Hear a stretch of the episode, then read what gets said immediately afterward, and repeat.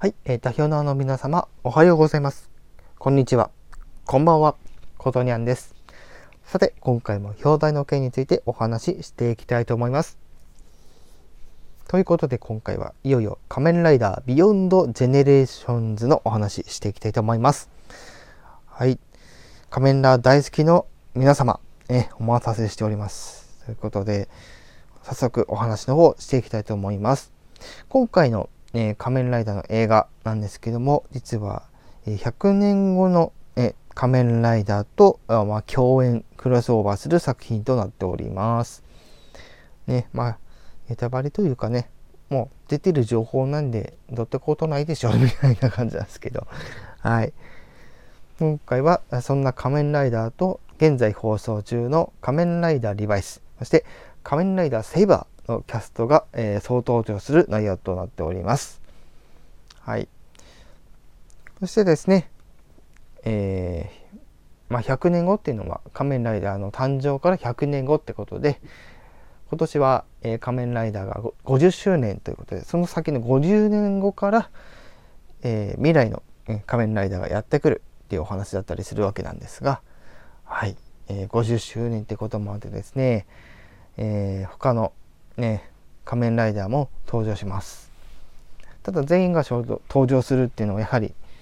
ね、えー、現在のこの、えー、感染渦中ってこともあってですね、全員をね、出せるわけにもいかず、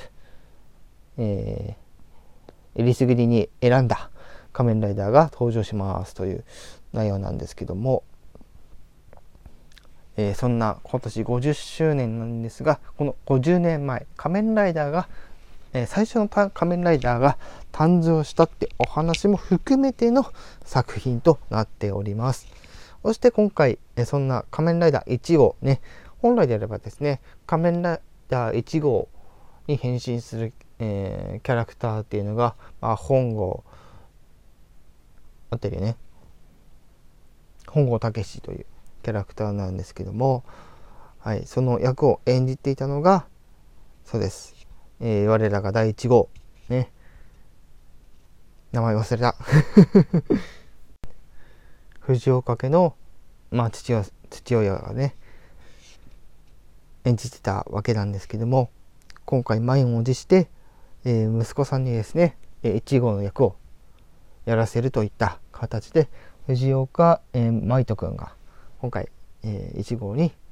変身するっていう葛藤を入れながら、えー、展開されていくという感じになります。はい。で今回の物語としてはそんな、えーえー、時系列的に言うリバイスの世界ですね。リバイスの世界で、えー、ままた例によるスタンプ騒動ですね。悪魔のスタンプ騒動によって繰り広げられていくという内容なんですが、はい、未来の仮面ライダー、ね、仮面ライダーセンチュリーがね登場してそれが一体何者で味方なのか敵なのか。で過去からやってくる、えー、のかわからないそんな仮面ライダー1号との接点などね。そしてセイバーが登場するきっかけていうところがですねしっかり描かれている作品で、まあ、他の仮面ライダーに関してはですねはい、この辺に関してはあまり言いたくないです。はい、さて、どの辺で、えー、別の仮面ライダー仮面ライダーが登場するのか、ぜひ、えー、劇場で確認してみてください。ということで、他の仮面ライダーを登場します。はい。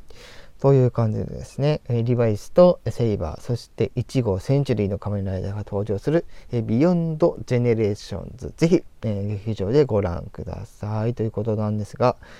はい、えリバイスキャスト、そしてセイバーキャスト、そして、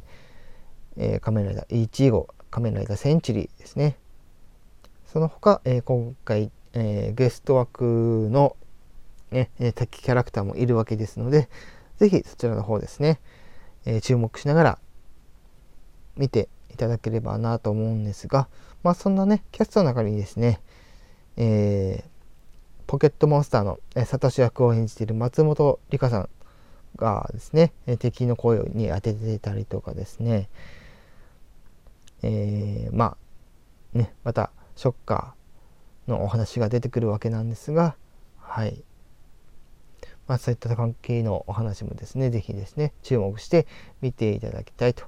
いうところで、やはり全編通して、え、仮面ライダーの活躍っていうのを是非ですね、えー、目に焼き付けていただければなと思います。はい。ということで、是非、えー、劇場で見てみてください。今回のご紹介以上となります。